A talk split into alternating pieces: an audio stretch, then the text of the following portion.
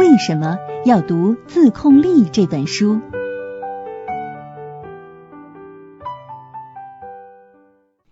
你好，我是洪翔。很多人都说啊，意志力对我们非常重要。那么这是为什么呢？研究表明，那些拥有顽强意志力的人，在生活的各个方面都如鱼得水，他们的身体更棒，幸福感更高，与人交往时更为融洽持久。不仅如此，他们赚取金钱财富的能力普遍高于常人，人生能获得更大的成功，甚至还比普通人长命。总的来说啊，如果你想提高自己的生活水平，磨练意志力是一个不错的开端。读了这本《自控力》，你至少能回答以下两个问题：第一，为什么在节食期间我们不应该自虐，不应该抵制自己最喜欢的美食呢？第二，为什么当我们自我暗示不应该对人和事儿抱有成见时，却往往适得其反，表现得更为偏激？最后啊，你会懂得一个道理：把美味的甜点摆在自己眼前，正视诱惑，你才能提高自己的意志力。意志力由三种力量组成：我要做，我不要和我想要。生活中总是充满了各种各样的诱惑。你在节食的时候，别人可能拿着巧克力饼干在你面前晃啊晃啊，惹得你嘴馋；你下定决心戒烟的时候，朋友却为你点上一根香烟，惹得你烟瘾大发。这些都是对意志力挑战。在这些挑战中，你一时的欲望与你长期的目标发生了冲突。那么，在这些挑战下，是什么力量让你能够自我克制呢？答案就是你的意志力。我要做，我不要和我想要这三种意志力量。第一种是我不要意志力，它能够让你勇敢的对诱惑说不，尽管你的身体对他们无比向往。我不要意志力囊括了人们对意志力的普遍概念，也就是人们所理解的抵制诱惑的能力。通常，诱惑是以不同的形式呈现在每一个人眼前。比如说，好吃的巧克力、诱人的香烟、火辣性感的陌生女郎，他们都可以视为是对我不要意志力的挑战。他们纷至沓来的向你挑衅，你有种说 no 吗？如何辨别其中哪一个对你而言是最重要的呢？很简单。请扪心自问吧，哪个习惯正在损害你的健康、幸福或事业，而你又最想戒掉的呢？第二种是我要做意志力，它能够让你坚持做自己讨厌的事情，早一日抵达美好的明天。在我要做意志力的驱动下，你能够完成那些让你不堪忍受却非常有必要的任务，最终达到自己的目标。比如说啊，你只有苦逼的埋头学习，努力不挂科，才能最终顺利的拿到学位。那如何辨别哪一个对你而言最重要呢？同样很简单，扪心自问吧，哪个习惯对你的未来生活有好处啊？容不得半点怠慢，需要你坚持下去的呢？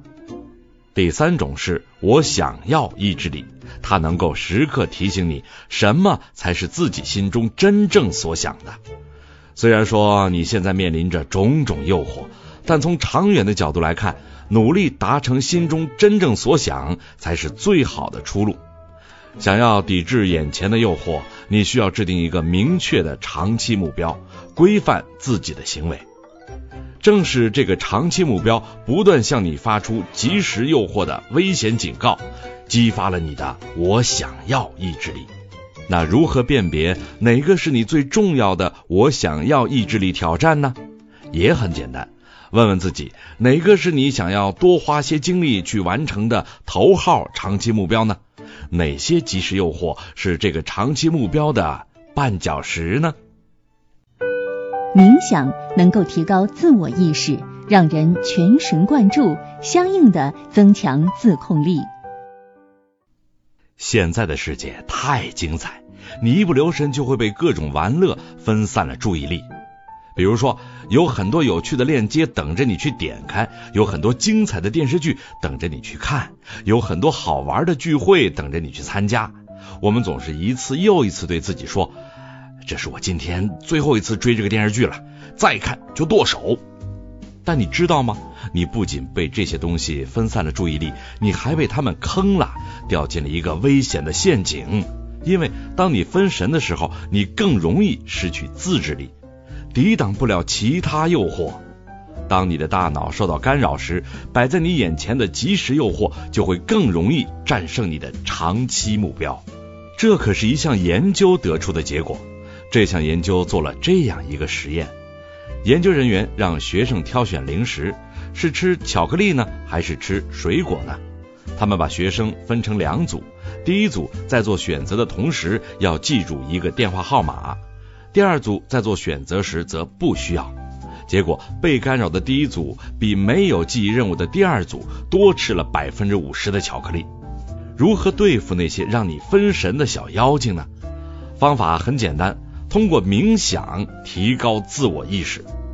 神经学家已经发现，在管控自我意识的大脑区域中，那些经常冥想的人拥有更多的灰质。灰质啊，是中枢神经系统的重要组成部分。拥有更多灰质，也就意味着他们的自我意识更为强烈，在自控方面表现得更为出色。冥想能让我们时刻保持自我意识。当我们的注意力被分散时，我们能马上警醒自己，把精力转移回来，完成手上的任务。事实上，科学家已经证明，冥想三小时，你就能有效的提高自控力，提高自己注意力的持续时间。冥想十一个小时，大脑就会发生明显的变化。不过有时候啊，那些让你分神的事情实在是太有诱惑力了。比如说，自己手贱，打开视频后就一直看，根本停不下来。在这种情况下，冥想又能起作用了。深深的吸一口气，然后把注意力转移到自己的长期目标上，这样你就能打破注意力被分散的恶性循环，抑制住自己内心的种种冲动。当你被其他事情干扰时，你的意志力就会大大的丧失掉。所以说，分神的时候不要做决策，而通过冥想提高自我意识，能够有效防止意志力的丧失。意志力是一种生理本能，从长远的角度来看，它能保护我们免受伤害。剑齿虎和巧克力饼干有什么共同之处呢？很明显，它们都不是什么好东西，都会损害人类健康长寿的性命。这就是为什么进化后的人类拥有一种本能，能够与猛烈的剑齿虎做抗争，也能够抵制住巧克力饼干的诱惑。你们可能都听说过战斗或逃跑反应。当我们面临可怕或致命的威胁时，这种本能就能被激发。总的来说，战斗或逃跑反应啊，就是你体内的一种能力，它能让你使出全身的力气去脱离险境。我们当中很多人都不知道，意志力本身就是基于生理本能的一种力量。研究表明，当你面临意志力挑战时，大脑和身体的某一特定状态就会被激发，从而增强你的意志力。这种状态就叫做暂停或计划反应。顾名思义，它跟战斗或逃跑反应很不一样。战斗或逃跑反应让你高度意识到外界威胁，并快速做出抗击，比如说让你加快逃离剑齿虎，摆脱它对自己的性命威胁；而暂停或计划反应让你把重心转移到自身的内在矛盾，也就是理性自我与冲动自我的矛盾，然后让你停下脚步，抑制自己内心的冲动。比如说，忍住不吃巧克力饼干。那我们怎样增强这种意志力本能，更好的放慢脚步，静下心来做出最好的决策呢？方法就是密切关注那些让你压力山大的一切事物，比如说愤怒、焦虑、慢性疼痛与疾病等等。他们会让你卡在战斗或逃跑的状态，损害你进入自我克制状态的能力。阻止你到达理性温和的心境。不过啊，别怕，要想提高自身的抗压能力，进而增强意志力，方法有很多。睡个好觉，多点冥想，多点运动，多吃点健康食品，多花点时间陪陪家人朋友，找些乐子，你的压力啊肯定会滚得远远的。每天户外运动五分钟，你也能大大增强自己的意志力。所以啊，外面的世界那么精彩，多出去溜达溜达吧。意志力就像肌肉一样，它能够通过训练而增强，但它同样也有极限。有帮朋友搬过家吗？忙活了一天后，你累成狗，你的肌肉酸痛。就算你还想帮忙搬东西，但你已经搬不动了。你可能会对自己说：“如果经常去健身房锻炼，就不会落到累成狗的地步了。”意志力啊，也一样。如果你过度伸展自己的意志力肌肉，你也会累觉不爱，累到无力抵抗。这时候，如果你到意志力健身房做锻炼，你也能有效的增强自己的意志力肌肉。我们首先要搞清楚一个问题：为什么过度伸展意志力肌肉，最终会导致你完全丧失这种力气呢？原因就是每一次成功的进行自我克制，你都消耗了有限的意志力资源。也就是说，抵制一个诱惑，不仅会削弱你对其他诱惑的抵抗力，还会加剧你的拖延症以及意志力衰败。意志力衰竭实在是太常见了。这是为什么呢？因为我们根本不把日常的一些事物当做意志力挑战，比如说上下班、参加一场无聊的会议、从二十种洗发水中做出选择等等。实际上，这些事物都挑战着你的意志力，它们正慢慢的消耗你体内有限的意志力储备。虽然说啊，我们正不断的消耗自身的意志力资源，但如果我们能保持体内血糖稳定，保持能量高度充足，我们也能使意志力资源一直处于高水平的状态。低糖食品，比如坚果、谷物、水果、蔬菜以及高纤维的粮食，都有助于意志力资源的储存与增长。不过，要想增强意志力，还有另外一种方法，那就是锻炼自己的意志力肌肉。你能通过举重锻炼手臂的肌肉，同样，你也可以通过意志力挑战来锻炼自己的意志力肌肉，让自己应对细微但频繁的意志力挑战。你可以逐渐的提升自控力。举个例子，你节食的时候，不要一下子把所有的甜点都打入冷宫。相反，你可以把一盒糖放在最显眼的地方。你对自己说，吃了就会变成大胖子，坚决不许自己碰那盒糖。用这种小诱惑做训练，你的意志力肌肉会逐渐变大变强。当你面临更大的意志力挑战时，你也就得心应手了。接下来我会跟大家讲讲，为什么我们总会输给自己的种种欲望。不要觉得自己在以前做的足够好，就可以忘我的沉醉于当下。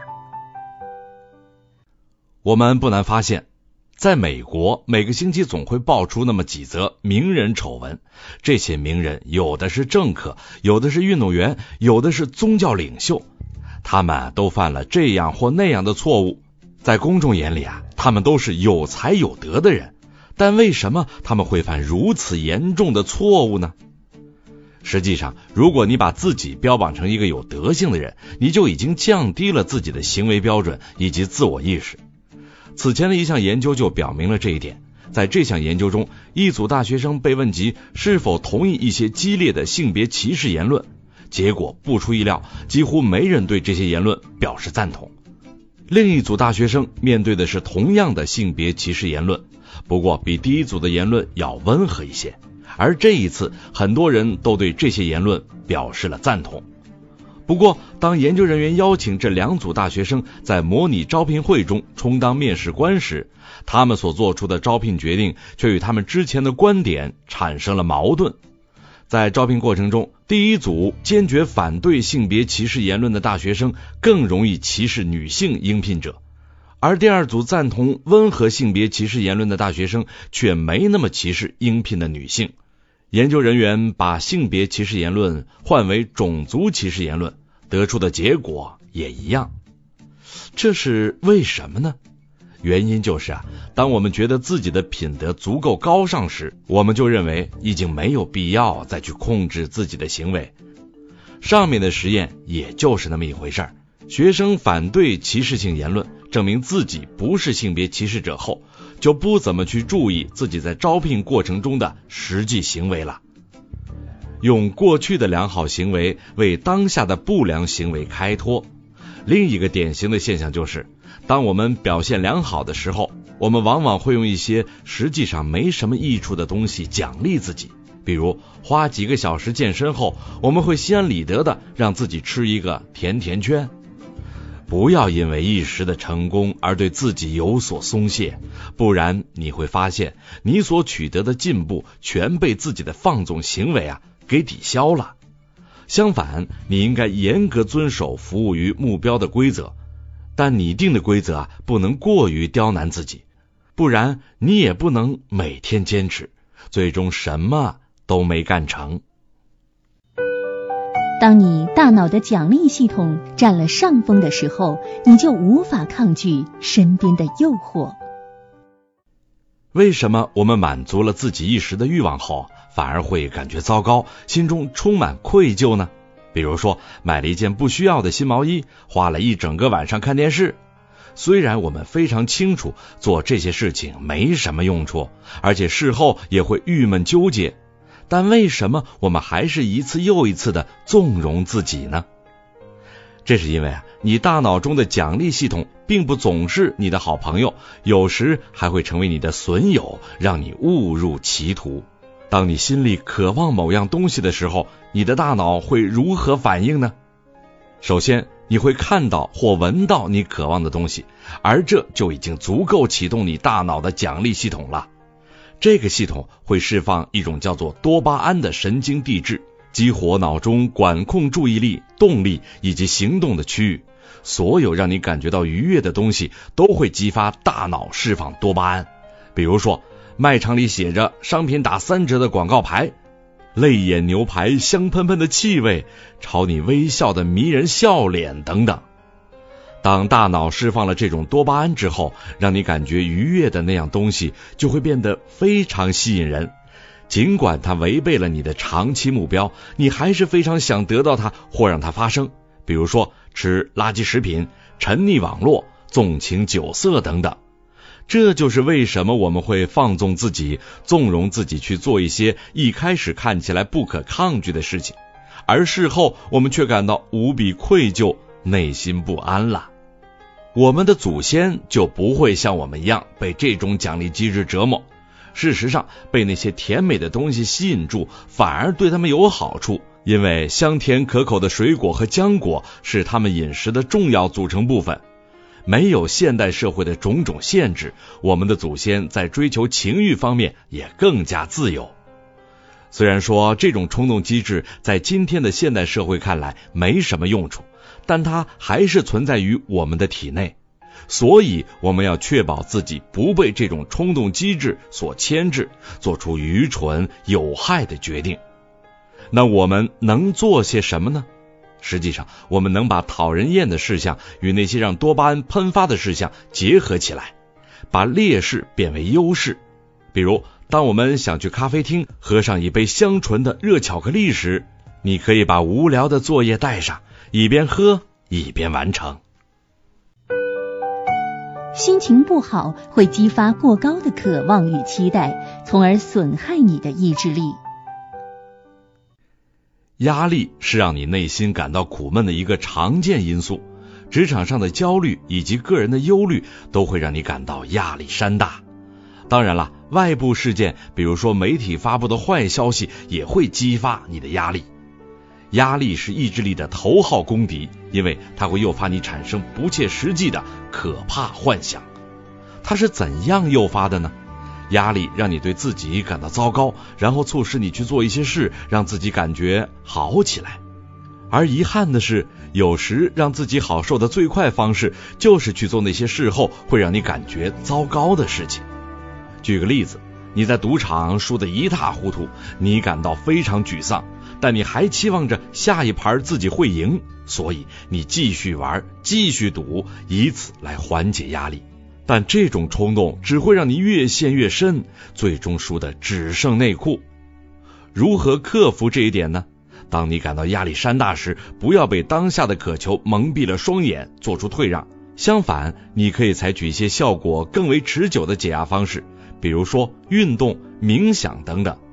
虽然说这些方式会让你花费更多的力气，但过后你会感到心满意足，而不是愧疚难当。不过啊，千万不要用不切实际的办法对付压力，不然你很有可能早早就放弃治疗了。当人们跌到人生低谷时，比如说面临巨大的还贷压力时，他们往往会做出一个冲动的决定，想一下子颠覆自己的生活。比如说，为了让自己的生活经费回到正轨，我们可能会一下子缩减四分之一的生活开销，这可是一个很大的改变。而这种决策往往会让我们觉得从此就能改变窘迫的生活，我们幻想着。因为这个变化，我们就不会再有这样或那样的麻烦了。外人也会对我们完全改观。因为这个变化，我们对自己充满信心。然而，这种改变可能会适得其反，因为我们把目标定得越高，就越难回到正轨。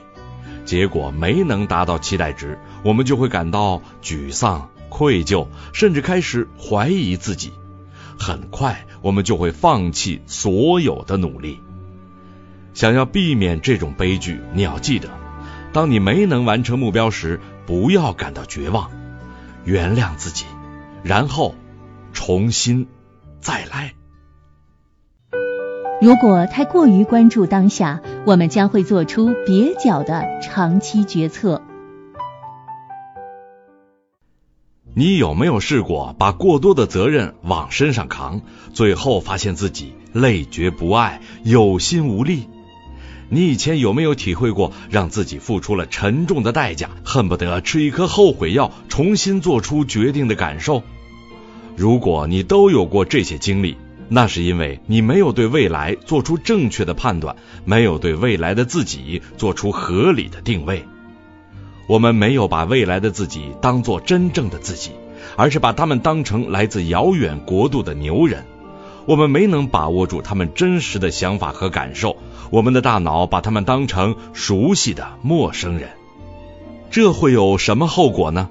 我们会患上拖延症，期待未来的自己意志力更强，能够完成各种各样的任务。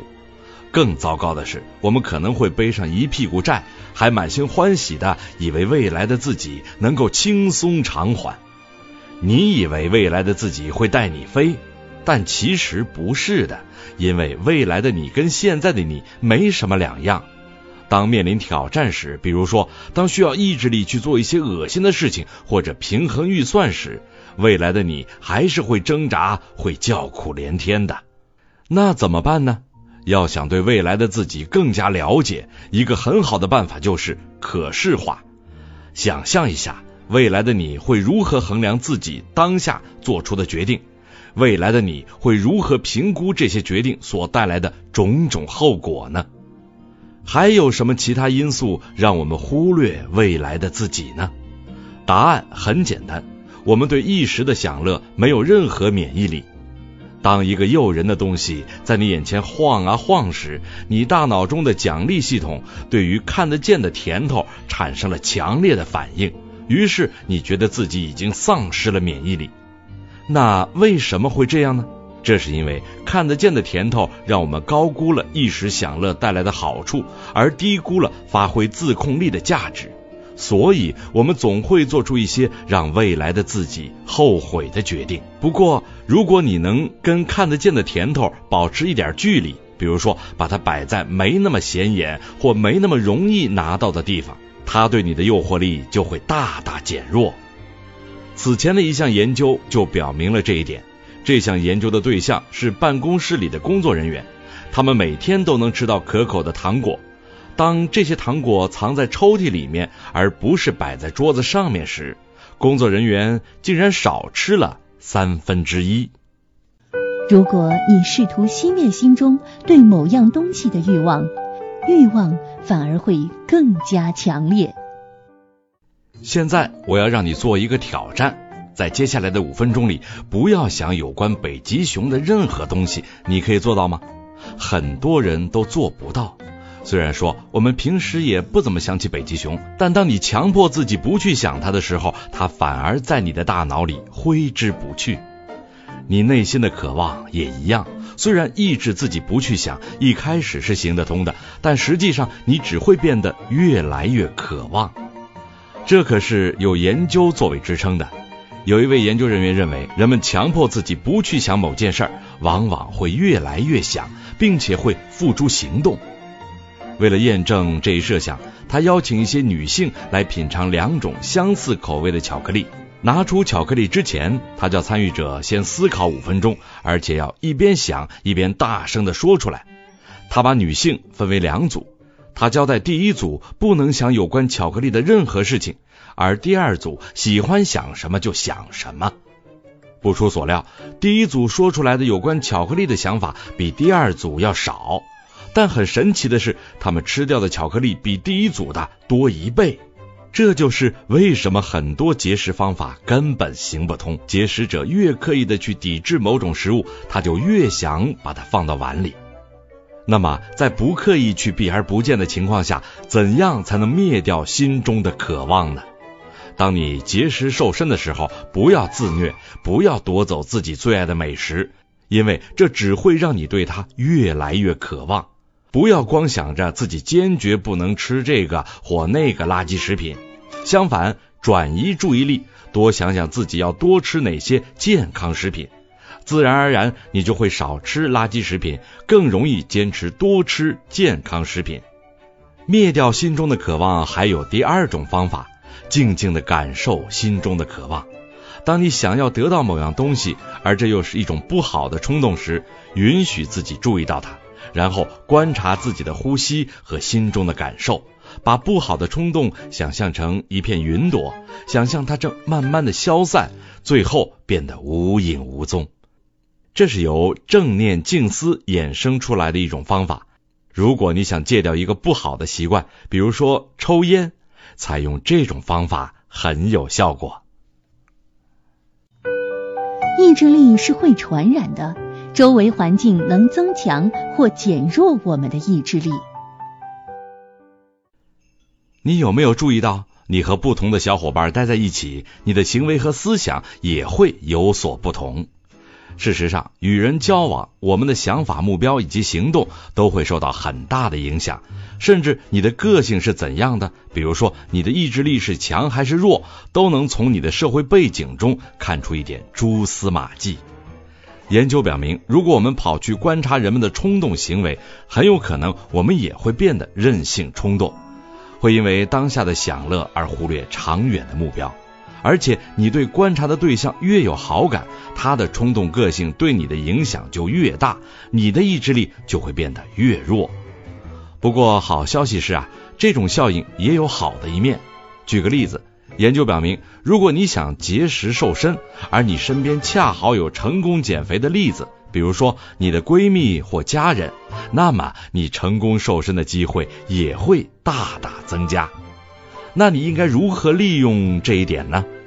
问问自己，身边有没有谁意志力特别坚定，而你又特别仰慕的人呢？平时多想想他们。因为研究表明，仅仅多想想那些拥有良好自控力的人，你自己的意志力也会大大增强。要想利用意志力的传染性这一特点，另一种方法就是邀请你的朋友或家人一起应对意志力挑战。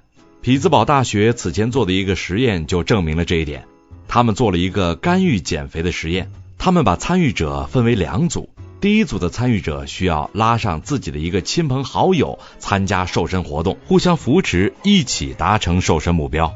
比如说，时不时的互相鼓励，分享健康食疗等等。十个月后，两组的瘦身成果明显不一样。第一组百分之六十六的参与者都成功瘦身，第二组的参与者没拉上亲朋好友，他们当中成功瘦身的只占百分之二十四。所以啊，如果你和你的亲朋好友面临着同样的意志力挑战，不妨一起行动起来吧。最后，我们一起对《自控力》这本书的主要内容做个总结吧。